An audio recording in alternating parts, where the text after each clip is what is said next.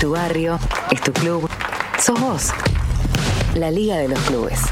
Comunicando sentimiento amateur. Y para cerrar eh, nuestro día y mandarle otra vez un abrazo a nuestro amigo Fernando Bossi, que se está recuperando, eh, Lucy, tenemos un último tema.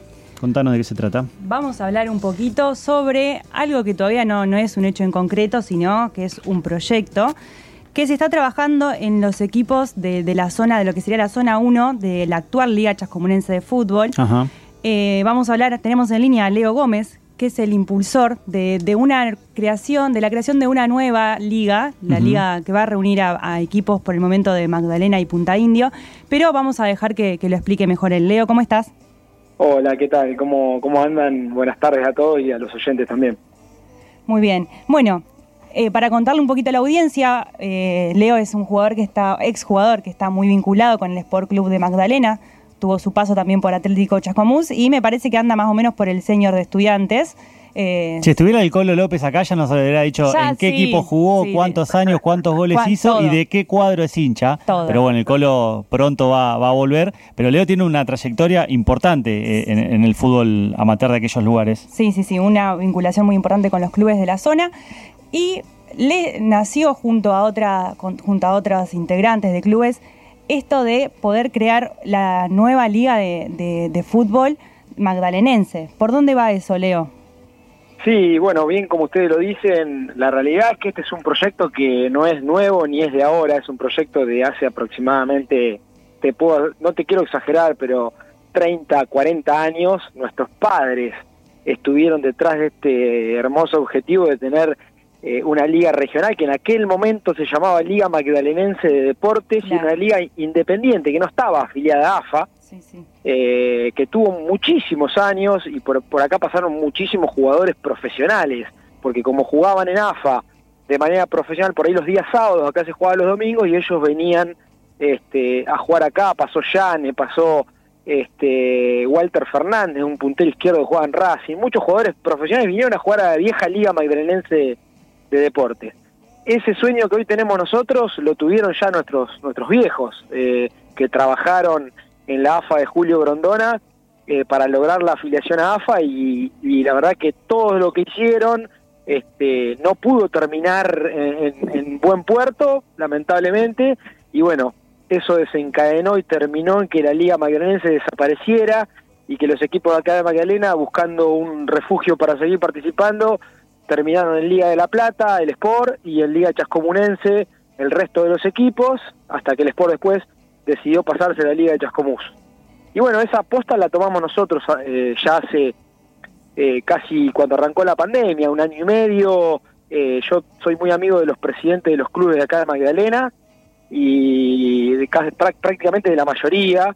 Y bueno, en charlas informales siempre se deslizó esa posibilidad, teniendo en cuenta los grandes traslados que hay que hacer para jugar en Liga de Chascomús, eh, los costos, eh, también eh, lo, lo que uno pone en riesgo, ¿no? Al sacar cinco o seis categorías, tal vez viajando a Pila, viajando a Lezama, en combis por ahí que no están en el mejor de los estados, con costos altísimos, eh, veíamos peligrar el futuro del fútbol de Magdalena de seguir participando en la Liga de Chascomús. Y bueno, en base a eso empezamos a tener charlas con los presidentes, eh, nos empezamos a poner de acuerdo, empezamos a armar algo, encontramos el, por ahí la pata política, si se quiere, para entrar a AFA o la puerta para entrar a AFA por intermedio de- del presidente de Lanús, de Nicolás Russo. Eh, y bueno, en base a ello empezamos a trabajar, eh, empezamos a- a tener algún tipo de reuniones, a armar la parte administrativa y bueno, y estamos en ese camino. Eh, que por ahí, por la pandemia, por la falta de competencia y un montón de cosas, eh, el año pasado, en el segundo semestre, se, se paró un poco, este, pero bueno, ahora también con esta nueva noticia de la creación de la Liga San Vicentina, eh, a nosotros nos da más fuerza para, para seguir este, en pos de- del sueño este que tenemos de tener nuestra propia liga. Y evidentemente no es más, no, no es solamente un sueño, sino que lo están empezando a llevar eh, a, buen puerto, teniendo en cuenta que se están organizando y que están tomando acciones decididamente. ¿Cuál es el, el, objetivo final, el objetivo máximo, Leo? ¿Crear eh, la liga y, eh, estar afiliados directamente a AFA o empezar disputando torneos únicamente amateurs y después ir creciendo de a poco?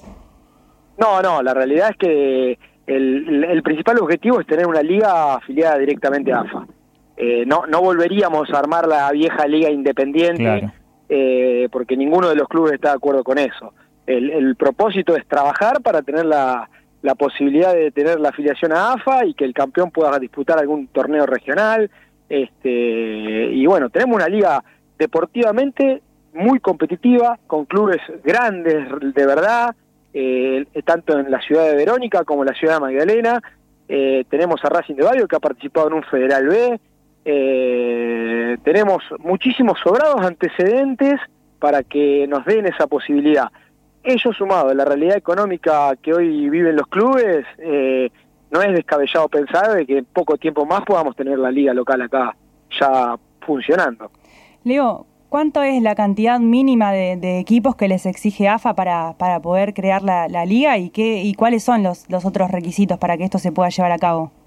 Bien, no, en principio la cuestión administrativa, que es la, que, la más engorrosa, es el armado de una asociación civil, con obtener la personalidad jurídica, que es un trámite burocrático que a veces lleva más tiempo de lo que uno, de lo que uno cree, eh, y bueno, el armado obviamente de un estatuto, eh, una comisión directiva, tenés que tener eh, afiliado a tu, a tu liga un colegio de árbitros y un tribunal de penas. Eh, que bueno, eso, la realidad es que cuando salió a la luz todo esto de, de, la noticia de que por ahí creábamos la liga, muchos colegios de árbitros me llamaron poniéndose a disposición para, para, para trabajar en nuestra liga y bueno, eso crearía fuentes de trabajo también para el pueblo, obviamente. Eh, y después con respecto a la cantidad de equipos que me preguntas, 10 eh, equipos como mínimo tenemos que tener para poder ingresar a, este, a participar en los torneos de AFA. La liga tiene que tener 10 equipos como mínimo. ¿Qué tienen y, qué les falta, Leo? Mira, en cuanto a equipos, la realidad es que acá en el partido de Magdalena tenemos 5 equipos, eh, más dos de Verónica y uno de Pipinas, tenemos 8 y bueno, después está la Sociedad de Fomento Vieites que se está rearmando y nos dijeron que ellos querían participar de la liga, así que estaríamos en nueve. Eh, así que bueno, vamos a ir obviamente en búsqueda de, del cupo para poder, ni bien tener, tengamos toda la parte administrativa armada, presentar la carpeta en el Consejo Federal y bueno, militar para que, para que se apruebe. Leo, eh, ¿Qué te imaginas? ¿Cómo será la liga? ¿Tenés, ¿Soñás con esto que se pueda dar pronto? Eh, ¿qué, es lo que te imaginás vos? Más que nada por ser uno de los principales impulsores de esto.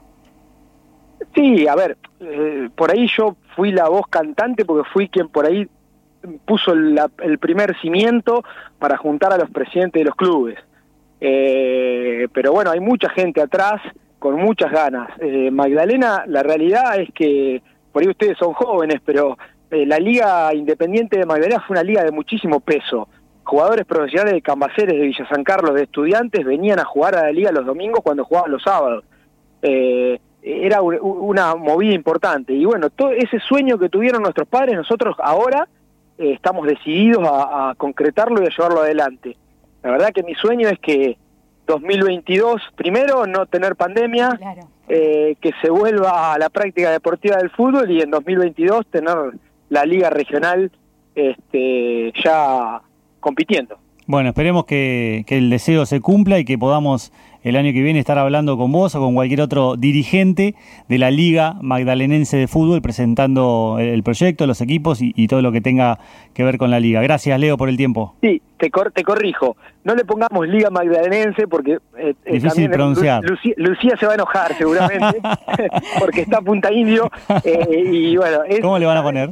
Y no sé, eh, eso se va a discutir seguramente en la semana que viene, nos vamos a reunir los presidentes de los clubes y seguramente empezaremos a deslizar algo, no sé, eh, algunos tiraron liga costera, eh, pero bueno, Veremos, veremos, pero no, Liga Magdalenense seguramente que no se va a llamar. Bueno, vamos a tener la exclusiva porque acá seguramente te va a tirar 10 o 15 opciones, Lucía, por privado. No hay problema, no hay problema, se, aceptan, se aceptan este, consejos, no hay problema, no hay drama. Dale, gracias Leo, un abrazo grande. Gracias, Leo. Bueno, gracias a ustedes, adiós, un abrazo.